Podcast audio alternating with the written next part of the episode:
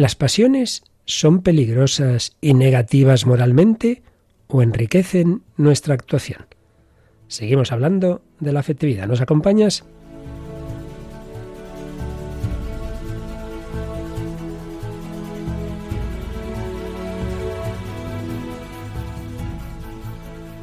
El hombre de hoy y Dios, con el padre Luis Fernando de Prada.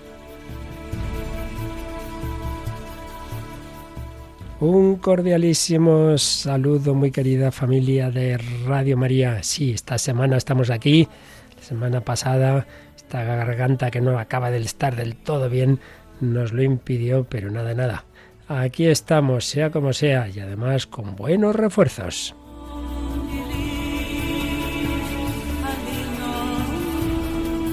Y es que junto a Paloma Niño nos vuelve a acompañar María Águila. Paloma, María, un saludo, bienvenidas como siempre al hombre de hoy y Dios. Un saludo, Padre Luis Fernando, y a todos los oyentes. Hola. Bueno, María, ¿qué tal te va? ¿Qué tal este fin de curso? Bien, bueno, ahí estamos todavía estudiando un poquito, pero venir aquí al hombre de hoy y Dios es siempre un placer y un descanso, la verdad.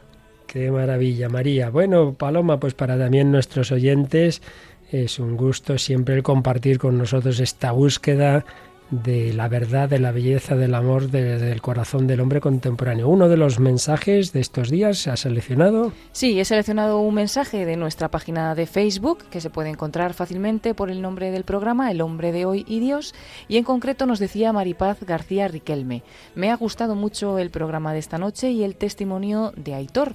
Yo pertenezco a la diócesis de Orihuela, Alicante.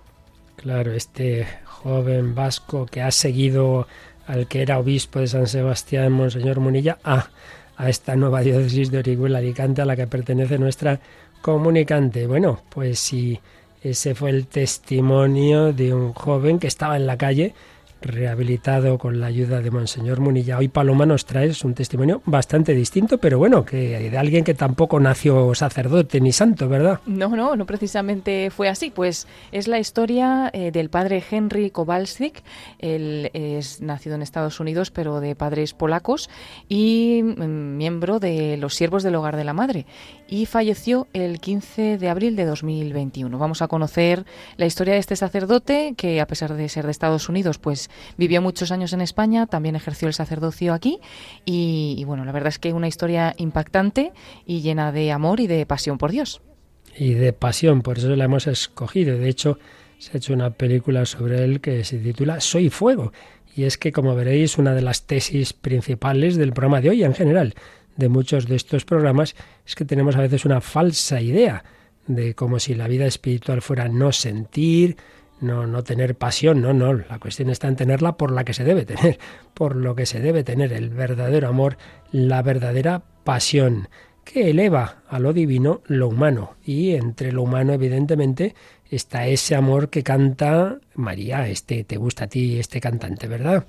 Pues sí, sí, se llama Manuel Carrasco y la canción de la que estabas hablando es Qué bonito es querer, que bueno, es la canción que tenemos hoy.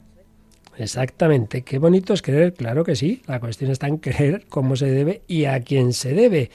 Testimonio del padre Henry, música de Manuel Carrasco. También traeremos otra canción de nuestro tantas veces traído a estos micrófonos, padre Gonzalo Mazarrasa, que con una historia preciosa también de amor, a jugármelo todo.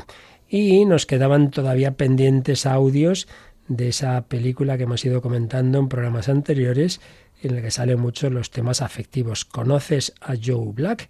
Bueno, pues con, con, esto y un poquito de reflexión sobre lo que es el mundo afectivo y concretamente esa palabra que se ha usado muchísimo a lo largo de los siglos, hoy menos en el terreno psicológico, se ha sustituido por otras, pero en el fondo viene a ser muy parecido, las pasiones o la pasión.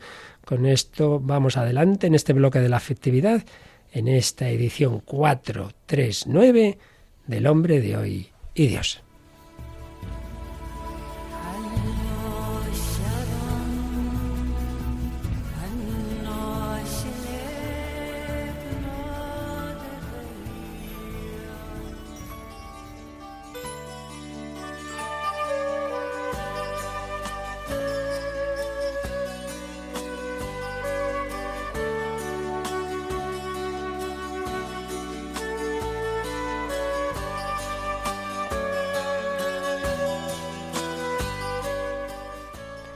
Bueno, pues recordaréis que estábamos viendo distintos tipos de fenómenos afectivos. Hemos visto diversas clasificaciones. Si recordamos la del doctor Enrique Rojas, él habla de emociones, sentimientos, pasiones y motivaciones. Cuando hablábamos de las emociones, las emociones, él nos recordaba cómo esa palabra viene del latín emovere, que significa agitación y un estado de ánimo asociado con una conmoción física, y eso es la emoción, una agitación interior que se produce como consecuencia de senso percepciones, recuerdos, pensamientos, todo eso produce una vivencia, unas manifestaciones fisiológicas, un tipo de conducta y una determinada manera de entender las cosas, unas experiencias cognitivas. Eso eran, que ya lo vimos, las emociones. Pero luego veíamos los sentimientos. El sentimiento lo define como un estado subjetivo difuso que tiene siempre una tonalidad positiva o negativa. ¿Cuál es la diferencia entre emociones y sentimientos? Las diferencias, veíamos varias, pero fundamentalmente la emoción es algo más intenso, más fuerte, hay una agitación, es generalmente brusca, súbita, con manifestaciones físicas muchas veces de, bastante relieve, taquicardia, sudoración, problemas respiratorios. Y el sentimiento, en cambio, es algo más, más suave, más largo también, más duradero. La emoción es breve, es escueta, rápida. Sentimiento es algo más paulatino, dura más tiempo y no tiene o tiene poco correlato fisiológico. Bien, esto es lo que veíamos, que ahora resumo, claro, eh, de la diferencia entre emociones y sentimientos. Pues bien, damos un paso más. Ahora hablamos de la pasión.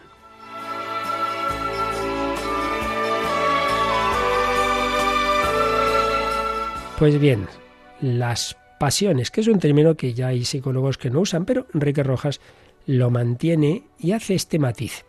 Dice que se distingue de las emociones y de los sentimientos por tener, por un lado, la intensidad de la emoción, pero por otro lado, la vigencia temporal del sentimiento. Es decir, si por un lado es fuerte como la emoción, por otro lado no es tan breve, sino que al revés, es duradera, puede ser durar mucho.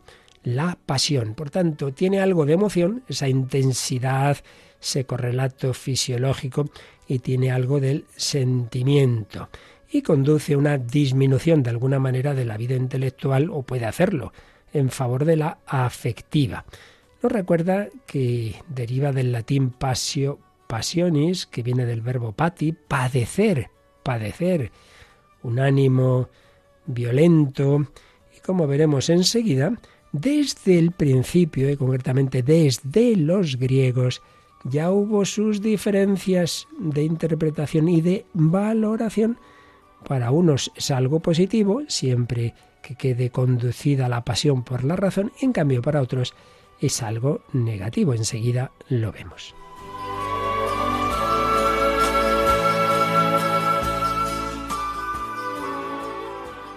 Y para ello vamos primero a hacer un pequeño contexto más amplio del término a nivel filosófico. Si vamos a un famoso diccionario de filosofía, el de Ferrater Mora, en primer lugar nos lo engloba dentro de lo que Aristóteles llamaba las diversas categorías, que son las categorías, las formas de ser de los diversos seres. Y entre esas categorías, Aristóteles eh, distinguía acción y pasión. Está claro, la acción, lo que uno realiza hacia, hacia afuera y la pasión, en cambio, lo que uno recibe. Esto es importante, el término genérico de pasión en cuanto a afección, el estado en que algo está afectado por una acción. Por ejemplo, algo está cortado por la acción de cortar. En la pasión queda modificado, queda afectado aquello de lo que se trata. Esto es un sentido como digo, muy general. Lo que pasa es que luego, más allá de, este sentido de la filosofía, de la metafísica aristotélico-tomista, normalmente lo hemos restringido al campo psicológico, al campo antropológico. Lo hemos restringido a cuando lo que es afectado es la persona, es el alma, es un sujeto psíquico. Pero siempre hay que tener en cuenta ese trasfondo general, la pasión como una forma en que un ser es afectado, el efecto de estar afectado, de recibir un acto, y por eso distinguimos el ser paciente del ser agente. El paciente, pues eso, el que recibe una pasión, por eso también el sentido de la pasión en cuanto a sufrimiento, como la pasión de Cristo, la recibe, él no lo hace, él la recibe lo que le dan desde fuera. Pero siempre está ese trasfondo. Bueno, pues como os digo, ya en los griegos se produjo una clara divergencia de valoración, porque estará la línea más clara en los estoicos, pero que luego pues esto va a seguir también en los romanos como Cicerón, de ver la pasión como algo malo, como una perturbación, como una conmoción que va contra la razón. Y por el contrario, veremos los grandes filósofos como Platón y desde luego como Aristóteles, que piensan que no necesariamente es una perturbación, una alteración. No, no es verdad. Que, que puede ser y debe ser algo bueno, que son, como luego ya recogerían los autores medievales, movimientos suscitados por el apetito sensitivo, energías básicas, unas energías que, que, pueden ser muy buenas. La cuestión está en que la razón las sepa conducir, que no se deje mm, llevar por ellas, que no se desboquen. Enseguida iremos precisando el sentido positivo de pasión en, en los autores griegos y medievales. Pero añade Ferrater Mora que ya en nuestra época en general se entiende por pasión pues un afecto intenso y permanente, toda invasión de la vida psíquica por un afecto que domina tanto la razón como la voluntad. Es verdad que puede llegar a paralizar la razón, entonces sería un sentido peyorativo, pero no necesariamente. Y nos encontramos con un autor que aunque sea de corte racionalista idealista como es Hegel, sin embargo nos dice que, que sí, la pasión se debe subordinar a la razón, la cual usa de las pasiones para la realización de los fines esenciales del espíritu. Pero dicho esto, añade, si llamamos pasión al interés en el cual la individualidad entera se entrega con olvido de todos los demás intereses múltiples que tenga y pueda tener, y se fija en el objeto con todas las fuerzas de su voluntad, concentrando en este fin todos sus apetitos y energías, debemos decir que nada grande se ha realizado en el mundo sin pasión. Pues no está mal la frase de Hegel. En este sentido, nada grande se ha realizado en el mundo sin pasión. Pues iremos conociendo un poquito más qué es esto de la pasión y cómo la vida cristiana cuenta con la pasión, siempre, por supuesto, en esa integración de todo nuestro ser, de todas sus dimensiones, bajo la razón, bajo la fe y, en último término, bajo el Espíritu Santo.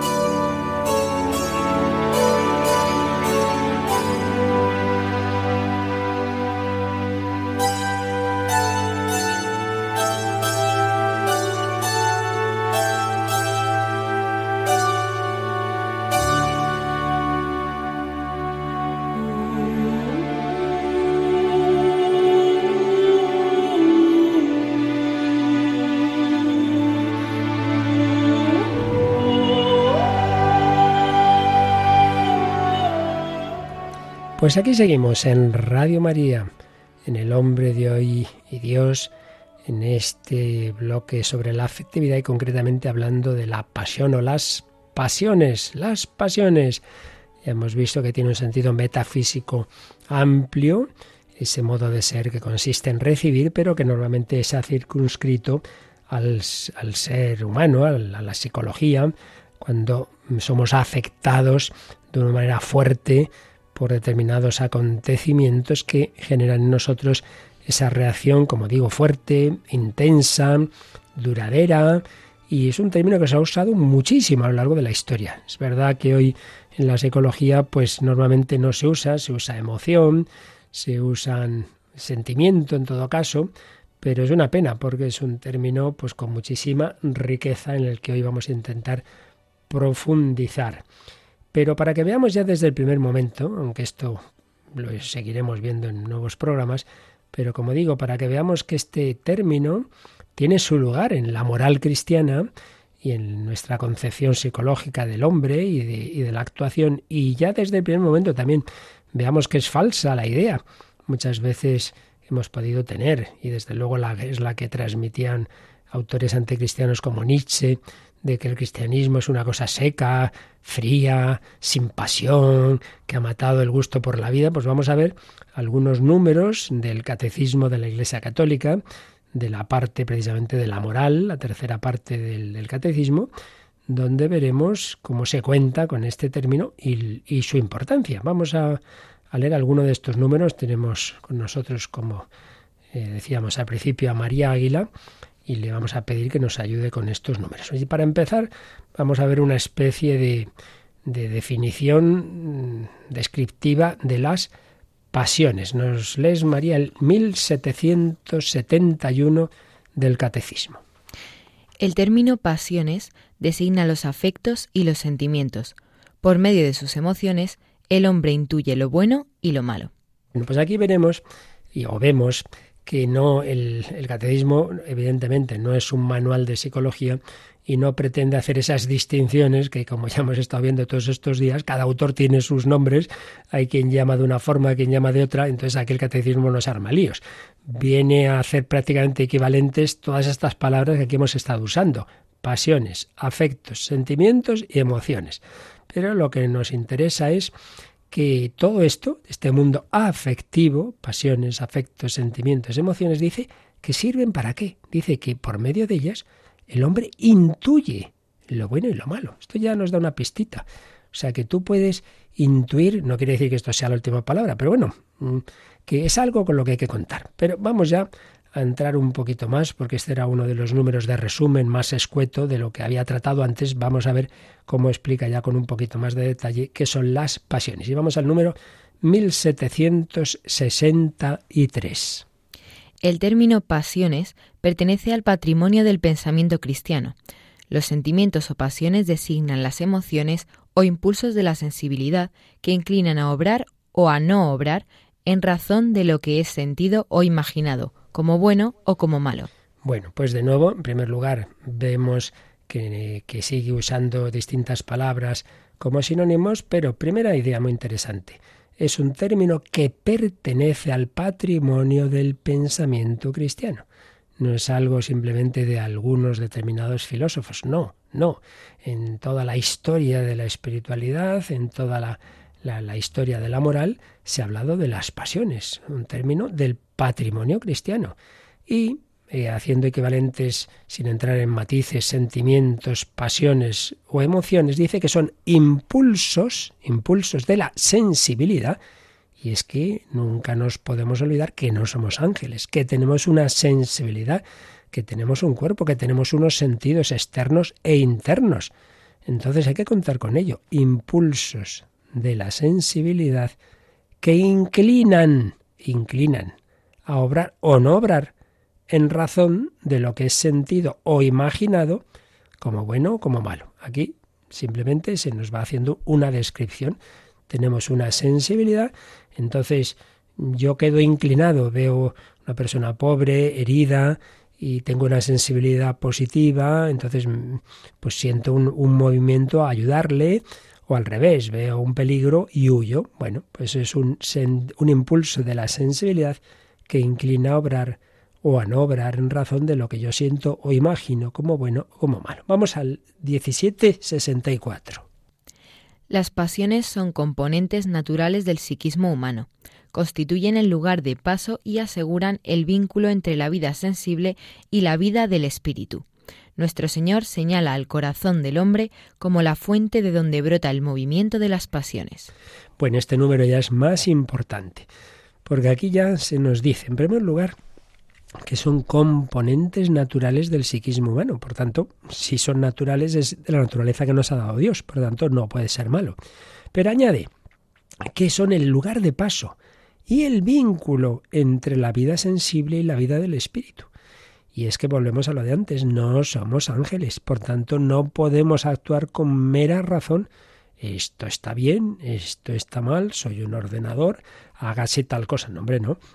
Somos seres que tenemos una inmensa riqueza y por eso nuestro Señor, cuando habla de dónde brota lo bueno y lo malo, dice, señala el corazón. El corazón del hombre, que es un término de muchísima riqueza antropológica en la Biblia y que incluye un poquito de todo, el pensamiento, el sentimiento, la sensibilidad, todo. Pero lo que está claro es que no es un puro racionalismo y que hay un vínculo en nosotros, muy olvidado por autores racionalistas de Descartes para acá, entre el espíritu y el cuerpo. No, no, no somos eh, un espíritu que cabalga ahí, que tiene que aguantarse metido dentro de un cuerpo en una línea platónica, dualista, no, no, no, no. En nosotros son componentes unidos, sustancialmente unidos. ¿Qué nos dice el 1765?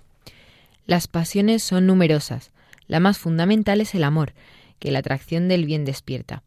El amor causa el deseo del bien ausente y la esperanza de obtenerlo. Este movimiento culmina en el placer y el gozo del bien poseído. La aprensión del mal causa el odio la aversión y el temor ante el mal que puede venir. Este movimiento culmina en la tristeza del mal presente o la ira que se opone a él. Bien, aquí ya empieza a hacer una clasificación de las pasiones, que esto ya lo veremos más adelante, hoy no creo que nos dé tiempo, que es realmente una maravilla, como toda la tradición y particularmente Santo Tomás de Aquino va a ordenar todas las pasiones partiendo de la más fundamental que es el amor. El amor, la tendencia hacia un bien, pues claro, pues, pues yo quiero, yo quiero ir hacia eso que es bueno. Y entonces de ahí viene todo lo demás, porque si tiendo, yo amo eso que es bueno, deseo ese bien ausente, espero poderlo obtener, cuando lo consigo estoy lleno de alegría y viceversa, pues tengo ante lo malo, ante la posibilidad de perder ese mal, rechazo, con, odio, pues, pues lo, que sería ese mal, eh, con, con aversión y con temor ante el mal que puede venir, y si llega el mal, pues viene la tristeza y tengo que luchar contra, contra ello, pues la ira. Todo veremos cómo se ordena y se entiende desde esa pasión fundamental que es la del amor. Bueno, María, pues precisamente nos traes una canción sobre la pasión del amor, una canción, bueno, cuéntanos, cuéntanos qué nos traes hoy. Pues sí, la verdad es que viene bastante al caso. Y bueno, es otra vez una canción de, de, Manuel Carrasco, un cantante nubense que es de los más importantes del pop español ahora mismo. Y la canción se llama Qué bonito es querer, precisamente, y se encuentra en el álbum que sacó en el 2018, La Cruz del Mapa. Eh, bueno, este álbum de hecho llegó a ser número uno en las listas de ventas de, nuestro país, de España. Y esta canción como todas las suyas que tienen así un ritmo aflamencado y las letras muy, muy sentimentales nos dan siempre mucha alegría y muy buen humor. Y esta en concreto, pues habla sobre, sobre el amor precisamente y hace muchas referencias también a Dios, que por ejemplo he sacado una que es qué bonito es saber que siempre estás ahí, que al final ese, el único que siempre está ahí va a ser, va a ser Él, va a ser Dios. Y bueno, vamos a escucharla para, para descubrir más, más cositas. Claro que sí, la escuchamos. Qué bonito es querer de Manuel Carrasco. Tiene un cañón de alegría disparando en los ojos. Y todo aquel que la mira se llena de amor. Es el ángel de la guarda para los demonios. Le juro que no le exagero, todo es corazón. Tiene la vida más vida si la tiene cerca el paraguas, no te baila el agua sin más. Tiene la risa que alivia todos los problemas. Es esa palabra que escucha cada suspirar. Una vela encendida porque si hay un día en la oscuridad, vierte un ratito la herida, por eso es mi amiga para bien y mal. Qué bonito es saber que siempre estás ahí.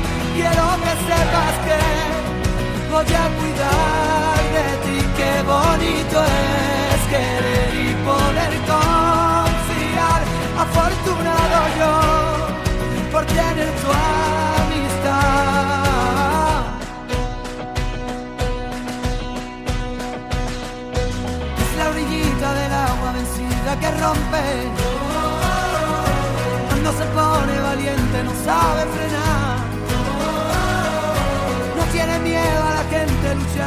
desorden. De la justicia canalla por la libertad. Es una vela encendida porque si hay un día en la oscuridad. Y un ratito en la herida, por eso es mi amiga para bien y mal. Qué bonito es saber que siempre estás ahí. Quiero que sepas que, Pues en efecto, esta chica a la que dedica la canción no es un, una idea, no es un espíritu, es un cañón de alegría disparando en los ojos. Y por eso aquel que la mira se llena de amor, tiene vida, todo es corazón, una vela encendida que ilumina. Y qué bonito, qué bonito saber que siempre estás ahí no es una mera emoción, no, no, hay un amor verdadero, hay una presencia. Es verdad, como nos decía antes María Águila, que todo amor remite al amor eterno, al amor definitivo, al amor de Dios, pero indudablemente los reflejos suyos en este mundo que Él quiere que seamos de una manera o de otra todos, incluyen, como digo, no meramente una decisión de la voluntad tan importante, sino también que eso se manifieste en todo nuestro ser, en nuestra mirada, en nuestra ilusión, en nuestra pasión. Por tener tu.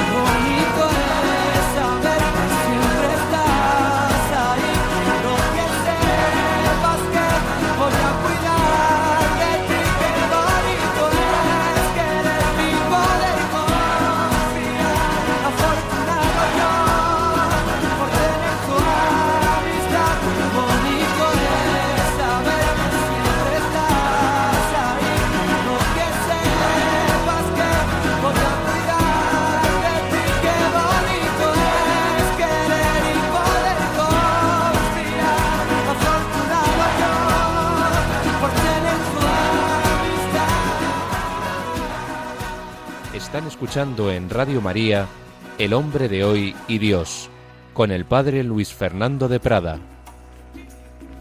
Una canción de Manuel Carrasco que nos ha traído María Águila, muy bella y donde vemos pues en esa pasión, en el mejor sentido, de la palabra amor, en que no se contrapone eh, el compromiso, el saber que siempre estás ahí, el poder confiar, el tener una verdadera amistad con el hecho de que todo eso se exprese pues también con esa mirada, con esa risa, con, con ese cañón de alegría disparando en los ojos. Bueno, pues esto, al modo divino, Paloma, es lo que le ocurría a un joven nacido en Estados Unidos, aunque de origen de Europa del Este, que llegó a ser sacerdote y que ya creemos y, así confiamos que nos mira desde el cielo. Cuéntanos, cuéntanos. Pues sí, el testimonio de hoy, bueno, como tantos días, ¿no? Es precioso y él es el padre Henry Kowalczyk, debe pronunciarse algo parecido, ya que sus padres eran polacos, pero él nació en Perth Amboy, en New Jersey, y bueno, pues eh, el 15 de abril de 2021 murió en un accidente y en ese momento pues era sacerdote y siervo del hogar de la madre. Llevaba 22 años consagrado, casi 13 de sacerdote y era muy conocido en España y en Estados Unidos por su gran disponibilidad generosa en retiros, en encuentros con jóvenes y bueno, y por lo que más le caracterizaba, ¿no? que es pues esa pasión de la que estamos hablando hoy, una, un gran entusiasmo, ¿no? Pero pasión pues por Dios.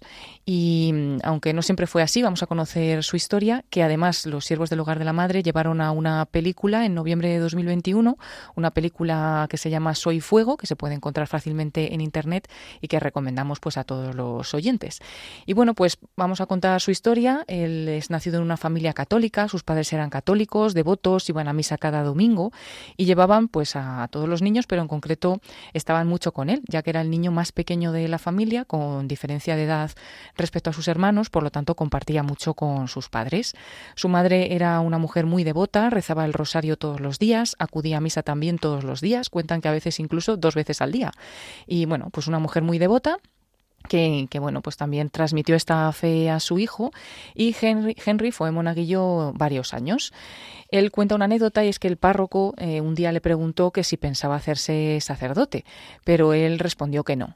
Pero al mismo tiempo luego cuando lo ha contado siendo mayor, ¿no? Pues decía que él se quedó con un cierto remordimiento de conciencia de haberle dicho al sacerdote que no y que le dijo al Señor, pues Señor, yo no quiero ser sacerdote, pero si en el día de mañana tú necesitas sacerdotes y nadie quiere ser sacerdote, yo lo seré.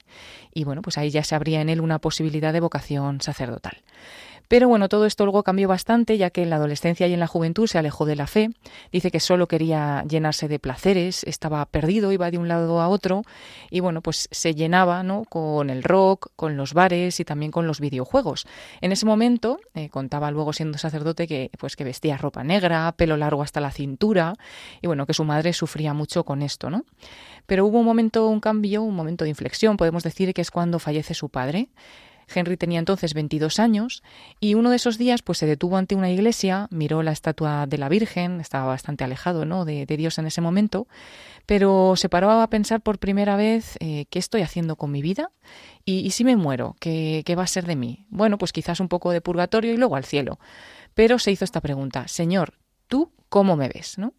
y se quedó pues bastante tocado, pensativo con estas preguntas y esa misma noche soñó que le ponían eh, notas, pero en un boletín que medía, pues no los conocimientos de la escuela, ¿no? sino sus virtudes. Y cuenta que no tenía buenas notas. Poco después se sentó ante la televisión a acompañar a su madre, que estaba viendo pues a la Madre Angélica, en la televisión de la Madre Angélica, y ve, mm, bueno, veía que contaban historias de vidas sin sentido, sin motivación. Él se sentía bastante identificado. Y más adelante, un día, eh, un sacerdote miró a cámara y señalando con el dedo, dijo a los espectadores, si tú no cambias tu vida, tú vas al infierno. Bueno, en ese día pues no le impactó tampoco mucho, pero otro día volvió a conectar el mismo la televisión y apareció en ese momento el mismo sacerdote con el mismo dedo señalando y el mismo mensaje. Si no cambias tu vida, irás al infierno. Y en ese momento eh, cuenta Henry lo siguiente, dice, tocó mi corazón y caí al suelo, llorando como un bebé, como una gracia muy grande. Apagué la televisión, lloraba y decía, Dios, ¿me estás hablando? Yo era en ese momento, y lo cuenta eh, entre risas, como la pecadora arrepentida, con todo el, todo el pelo largo sobre la cara llorando, ¿no? Y lo cuenta entre risas, pero dice que fue un momento muy fuerte en su vida, que, bueno, pues Dios marcó un antes y un después, y ya más cerca de él eh, sentía que Dios le pedía deshacerse, deshacerse de sus discos en concreto, por ejemplo, de Metallica y de otros grupos de rock y también de todos los videojuegos. Tenía pósters y tenía buenos discos que podía haberlos vendido, comenta su hermano. Pero Dios le decía a Henry que no, que él quería esos discos en la basura, que tenía unos mensajes malos, que tenía que romperlos y tirarlos. Es lo que él sentía, ¿no? Así que empezó a romper un disco tras otro, rompió todos sus CDs, todos sus videojuegos y se quedó sorprendido porque esto le llenó de alegría y de gozo. Se sintió lleno del Señor, lleno de felicidad y sentía que estaba libre. Y bueno, también es una cosa que lo, que lo ha recordado luego siempre con, con humor. Algo importante en la vida de Henry que hay que contar también es que él tenía epilepsia y tenía grandes ataques epilépticos que al crecer, al hacerse adulto, se fueron haciendo peores, más agresivos y se podía caer al suelo y golpearse violentamente pues con cualquier cosa, ¿no? Su hermano, por ejemplo, dice que no sabe ni cómo describirlo y que cuando pasaba él no quería ni verlo tampoco. Y a pesar de que era una cruz muy pesada para él, pues cuentan todos los que le han conocido que nunca se le vio triste por ello y que siempre estaba sonriente llevando esa, esa cruz tan, tan dura, ¿no? Por ejemplo, para que veamos que era pues en uno de estos ataques, luego ya más adelante, estando ya en España, se quedó inconsciente, se cayó, se rompió la mandíbula y bueno, pues luego los médicos se le arreglaron como pudieron y él predicaba con humor y con una sonrisa que le faltaban dientes, pero haciendo bromas con esa sonrisa, ¿no? Y con que le faltaban los dientes. Era tenía un gran sentido del humor y una gran alegría. Y bueno, así ya rapidito para contar un poco lo que pasó, se iba acercando poco a poco a Dios y eh, se eh, fue a estudiar al seminario, pero bueno, todavía no pensando ser sacerdote, aunque estaba ahí en su, en su mente un poquito. Y en noviembre de 1997 le hablaron del carisma del hogar de la madre. Y le hablaron que este, pues esta institución eh, tiene como carisma una de las cosas la conquista de los jóvenes para el Señor. Y era una cosa que él entonces ya le, le, llamaba mucho la atención, ¿no? Tenía entonces 31 años y le invitaron a visitar España, así que se vino unas navidades con un amigo y pasó unos días con los siervos. Estaba dispuesto a hacer lo que el Señor le mostrara que era su voluntad. Volvió a su casa, vio que la experiencia le había llenado de alegría y paz, pero le costaba dar el paso de venirse a España. Empezó a hablar con sacerdotes que incluso pues le recomendaban que se quedara en el seminario, pero que se quedara allí porque así estaba más cerca de casa y demás, pero él pensaba que eso no era no estaba del todo bien. Así que un día al levantarse miró en un libro de la Divina Misericordia de Sor Faustina, porque así se levantó, como con ese ánimo de que tenía que hacer eso, y le salió una página en la que Sor Faustina hablaba de, de, que había que contar las cosas al director espiritual, ¿no? Así que pensó, pues voy a hablar con mi director, que era un formador del seminario, y lo que él me diga hago. Si me dice que vaya a España, voy a España, y si me dice que me quedo aquí, pues me quedo aquí. Claro, todo indicaba que le iba a decir que se quedara allí, porque era un formador de aquel seminario pero sin embargo le dijo, eh, veo que tienes esa inquietud dentro de ti y esa inquietud probablemente es que Dios te está hablando por medio de ella, ¿no? Por lo tanto, tienes mi bendición para ir a España. El 11 de febrero de 1998 entró como candidato en el hogar de la madre, allí pues sobre todo eh, tuvo un camino muy largo de estudios, eh, tenía grandes dificultades con el trabajo intelectual, aunque era muy bueno con el trabajo manual, y los estudios le costaron muchísimo, estudió en Burgos, fue una gran prueba para él porque pensaba que, que igual no era para él el sacerdocio, ¿no? Que como le costaba tanto, y era pues siempre muy humilde al contar esto. Incluso contaba luego con gracia en alguna humilía que el primer año de estudios suspendió todas las asignaturas menos el latín. Y bueno, también era más difícil para él, aparte de que le costaba, pues porque tenía que estudiar en español, ¿no? que no era su idioma eh, materno. Y bueno, pues en el 7 de julio del 2007 al final se ordena sacerdote y ya empiezan a contar pues todas las gentes que están alrededor de él, sobre todo los jóvenes, ¿no? que exigía santidad, pero que nunca habían oído a predicar a nadie como él, con una alegría y una fuerza arrebatadora, que hablaba de la gracia y del cielo, que impactaba muchísimo a quienes le escuchaban y que despertaba en otros el deseo de dar la vida por el Señor. Daba charlas en todas partes, iba siempre a donde le necesitaban y bueno, durante toda su, su vida ¿no? estuvo 20 años en España, 10 de ellos como sacerdote y de esos 10 años de sacerdote, 6 en el Hospital Clínico Universitario de Valencia. Entonces vamos a escuchar un primer corte en el que escuchamos primero al padre Henry, como nos cuenta una anécdota en este hospital. Eh, ya vamos a escuchar cómo habla ¿no? con esa fuerza y luego escucharemos también a una religiosa que cuenta eh, su trabajo, lo que el padre hacía en el hospital y lo que él llamaba la triple corona. De momento estoy trabajando en un hospital en Valencia y tengo una historia muy interesante, muchas historias interesantes, pero esto es muy buena. Yo recuerdo yo estaba hablando con un señor muy mayor, muy mayor, muy majo, ¿no? Y intentaba acercarle un poco a los sacramentos. Pues no estaba practicando, estaba fuera de la iglesia muchos años. Y yo recuerdo, yo le dijo, eh, esto, yo creo que el Espíritu Santo me dijo esto porque funcionó muy bien. Yo le dijo, o le propuso, mira, eh, Tomás, eh, ¿quieres recibir la triple corona? Les daba la triple corona. Triple corona. La triple corona. Digo, padre, ¿qué es la triple corona? Y mira, puedes recibir la confesión, la unción de los enfermos y la comunión, y todo gratis. Digo, muy bien, padre, venga, vamos a recibir la triple corona. Y él pues confesó, hizo una muy bien confesión de muchos años, luego recibió la unción de los enfermos y al final le dio la comunión. Y justo cuando yo estaba en la última oración, ella empezó a llorar, llorar, llorar, llorar. Y cuando yo terminé con la oración, con la bendición, solo podía decir, me toqué la lotería, me toqué la lotería. Estaba estático, no llorando, me toqué la lotería. Estaba tan convencido, ¿no? Que el Señor que estaba al lado de él en la otra cama me dijo, padre, yo también quiero la triple corona, padre, yo también quiero la triple corona. Y también lo hizo con él. De hecho, algunas veces me acuerdo, yo apuntaba en un papelito, padre Henry, puede pasar a ese paciente, es que Sí, sí, sí, hermano, yo intentaré pasar. Entonces yo apuntaba el número de la cama y el nombre del paciente y se la daba. Y cuando lograba la triple corona, como decía él, al volver a coincidir en el despacho, nos decía, hermanos, y cogía el papel y lo tiraba como si fuera un, un partido de póker o algo. Toma, triple corona, como si había ganado él. Y a mí me encantaba eso, porque lo que le interesaba al padre Henry, y nadie dudaba de eso, todo el mundo que habla del padre Henry en el clínico, es que lo que buscaba era las almas, no buscaba otra cosa. No buscaba otra cosa. Pues esta es una de las anécdotas en ese Hospital Clínico Universitario de Valencia, donde pasó pues seis años de su vida sacerdotal. Eh, fue un sacerdote que con esa pasión y ese entusiasmo contagiaba a todos los que tenía alrededor y a los jóvenes, por ejemplo, les decía, sed santos, pero cuentan que lo hacía con simpatía, también con exigencia, pero confiado en que Dios da las gracias y las fuerzas. Y bueno, aunque luego escucharemos un poquito más para, para conocer lo que los que estaban alrededor de él, pues cuentan del padre Henry, por contar lo que pasó al final, ¿no? En abril de 2021 estaba sirviendo unos días como capellán a las Carmelitas Descalzas de Amposta, en Tarragona, precisamente porque las religiosas no tenían sacerdote y él iba allí donde, donde le necesitaban, ¿no? Y con los confinamientos del coronavirus y demás era difícil y estas religiosas habían estado sin, sin Santa Misa hasta que llegó el padre.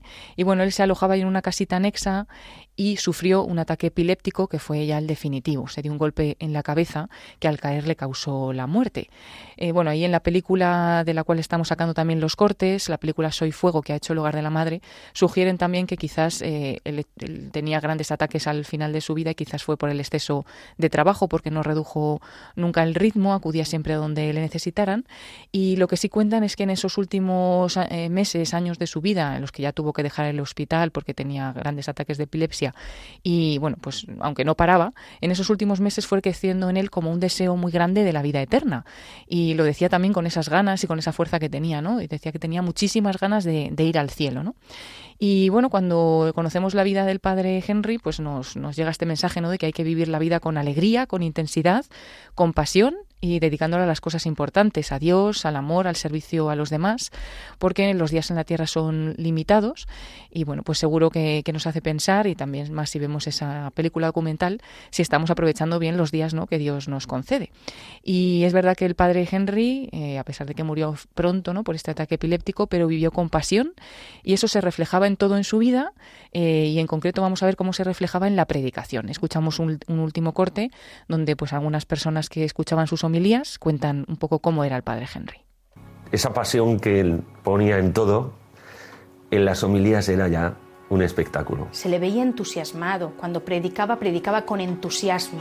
O sea, no, no te soltaba un rollo que era una homilía que muchas veces vas a misa y ahí sube el sacerdote y te predica, ¿no? Se verá como no típica homilía detrás de, de, la cosa esta, pues contando un poco así un rollo, sino siempre como intentando llamar la atención de la gente, saliendo a andar, diciendo así, mamá mía, no sé qué, hablaba y gritaba y contaba todo con mucha gracia, contaba anécdotas, historias. Recuerdo una hora santa que él estaba hablando y se encendió en el fuego del amor de Dios y estaba pues contando cómo él quería que todas las almas le escuchasen, que toda la gente que estuviese por, pasando por la calle en ese momento que le pudiese escuchar cuánto les amaba Dios. Entonces abrió las ventanas de la capilla y se puso a gritar por las ventanas. Oye, escucha, que Dios te ama. Además se dirigía en las homilías, si había algún niño en la, iglesia, les hablaba a los niños. Y él, él le decía a los niños, ¡Niños! se ponía de pie. ¡Tenéis que ser santos! Entonces él predicaba con fuerza. ¡Jóvenes! ¡Tenéis que ser santos! ¡Jóvenes! Abría sus brazos y nos decía, ¡Jóvenes! ¡Tenéis que ser santos! Y lo decía con, un, con unas ganas que es que te, te, te animaba. Madre mía, qué testimonio de fuerza, de pasión.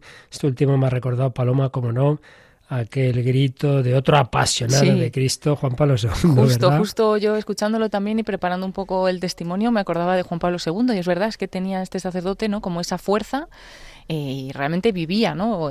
su, su, mensaje, el mensaje de, de, hablar de Jesús, pues lo vivía desde muy dentro y con esas ganas, como decía en el testimonio que hemos oído, era una religiosa, que en una hora santa no abrió la ventana y empezó a gritar, Dios te mm. amas, que ya no se lo podía callar, ¿no? Entonces tenía que gritarlo y bueno, la verdad es que espectacular y al ver también, poderle ver, porque he podido ver un poquito el, documental, pues era un sacerdote que siempre estaba alegre, siempre sonriente y bueno, pues sabemos que no le faltaban tampoco problemas, ¿no? Porque vivía con esa mm. enfermedad y, bueno, la verdad es que impacta mucho y entiendo, ¿no? Que, que los que lo conocieran de cerca o estuvieran con él, pues quedaran de alguna manera impactados porque nos impacta también simplemente escucharlo, ¿no? Pues un ejemplo claro de lo que estamos diciendo. La auténtica vida cristiana no apaga, no nos eh, neutraliza, sino todo lo contrario, potencia, al revés, estaba neutralizado antes, vacío, triste, no le llenaba todos esos placeres, todo eso que tenía, qué alegría ya cuando rompe con la vida anterior, cuando rompe aquellos discos, qué fuerza va recibiendo. Y al descubrir ese amor de Dios quererlo transmitir a los demás con pasión y ese niños tenéis que ser santos, me ha recordado Juan Pablo II en el Monte del Gozo, pues también esa llamada a la santidad, pues otro apasionado del Señor. Pues sí, todos los santos son apasionados, cada uno con su forma de ser, obviamente, pero siempre la gracia, el Espíritu Santo, fuego, por algo es uno de los símbolos del Espíritu Santo. Bien, pues nos quedaban algunos cortes y todavía puede que hoy no acabemos de la película que hemos estado comentando, conoces a Joe Black, que en ese nivel humano, pues da juego, da juego con sus límites, pero da juego a todo este tema de los afectos y así muy brevemente recordemos que es una especie de parábola en la que la muerte se ha apoderado de, un joven apuesto, eh, Joe Black, es, es el nombre que, que, que, se da a sí mismo, para comunicarle al padre de dos chicas que, que él va a morir y una de esas chicas se enamora de él sin saber que es la muerte, pero vamos a escuchar el diálogo del padre que su hija mayor Alison pues ha organizado una gran fiesta de cumpleaños y justo después de esa fiesta va a morir este hombre y bueno, en ese diálogo pues también salen temas que tienen que ver con lo afectivo y que yo creo que son interesantes. ¿Por qué, por qué haces todo esto, Alison?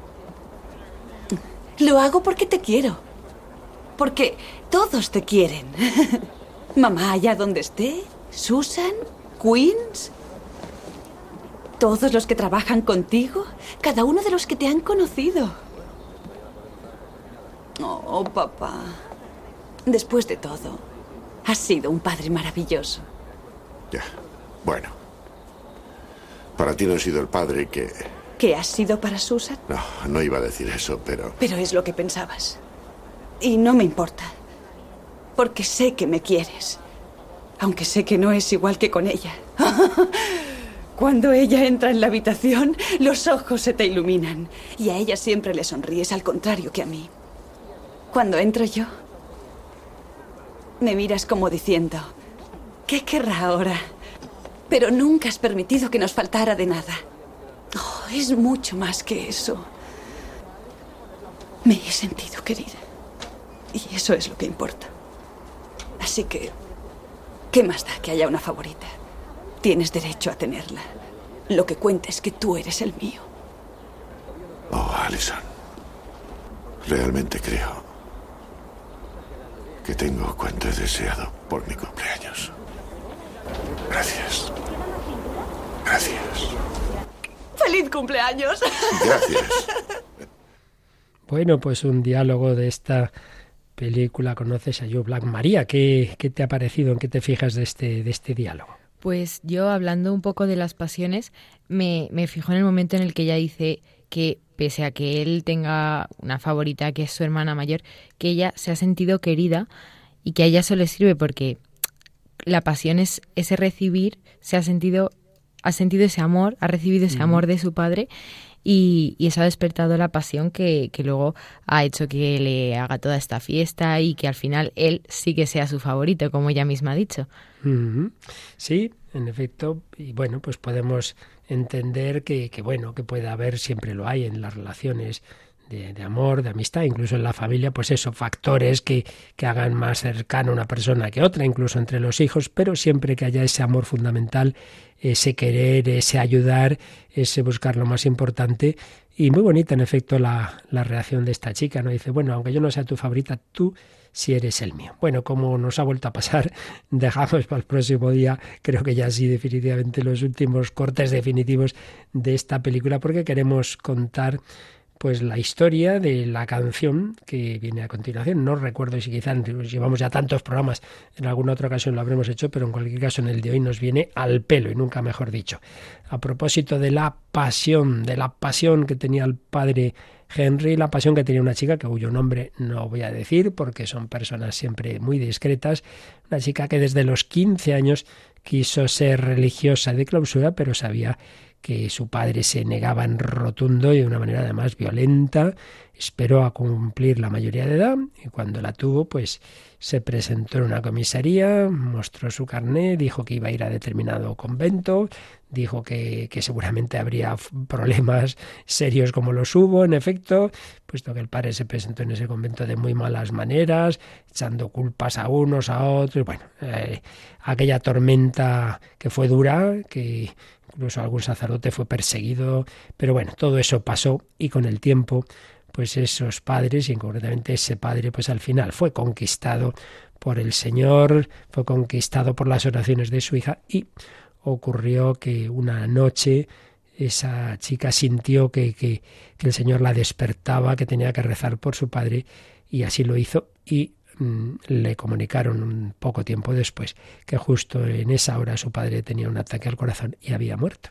Y fue todo un símbolo precioso de cómo esa entrega de esa chica con una pasión tremenda, con un entusiasmo increíble, pues el no echarse atrás ante las dificultades de con 18 añitos irse a, a un convento, pues como todo eso dio su fruto en la conversión de su padre. Pues bien, cuando esta historia la conocimos, algunos amigos, entonces no éramos sacerdotes, eh, eh, Gonzalo Mazarrasa y un servidor, Gonzalo que tiene ese sentido eh, musical tan metido dentro, lo convirtió en una canción que vamos a escuchar cantada por él, que aunque tiene sus años esta edición, esta grabación y no es, en fin, no, no es la calidad a nivel técnico no es la ideal, pero sí tiene ese, ese aspecto personal de ese impacto de lo que significó esta chica que se lo jugó todo con toda pasión por seguir al Señor, por seguir su vocación. Cuando siento el silencio de mi vida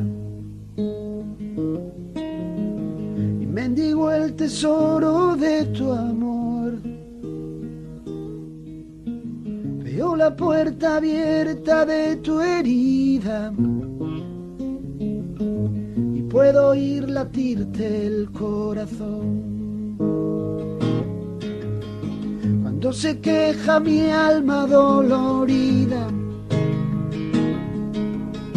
y no encuentro consuelo a su dolor. Te veo a ti clavado por la ira. El pecado del hombre provocó. Cuando se me ha escapado la sonrisa cansado ya de huir del sol. Siento tu mano alegre que me invita a jugármelo todo por seguir a mi Dios, a jugármelo todo por seguir a mi Dios. A fuerza de ensayar la despedida escapado el tiempo del reloj. Solo me acuerdo ya de la alegría que sentiremos juntos, solos mi Dios y yo, que sentiremos juntos,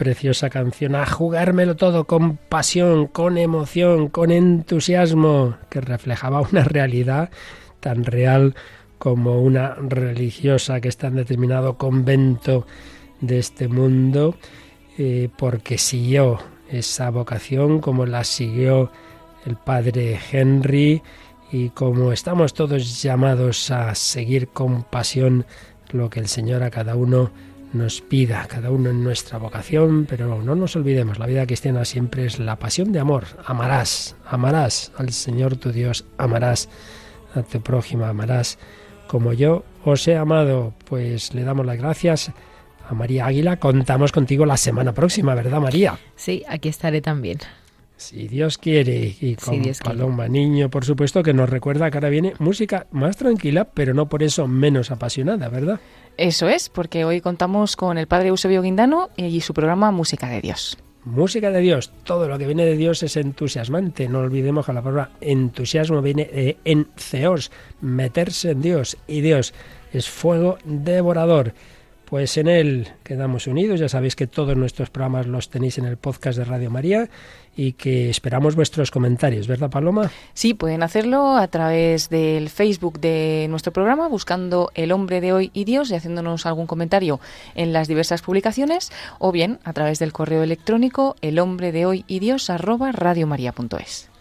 Pues gracias a, a Paloma Niño, a María Águila y a todos vosotros, queridos oyentes que en el fuego que brota del corazón de Jesús que celebramos, pues ya, ya, este viernes, que ese fuego a todos nos mueva, que ese fuego nos abrace y nos haga incendiarios del amor de Dios, unidos en Él. Hasta el próximo programa, si Él quiere.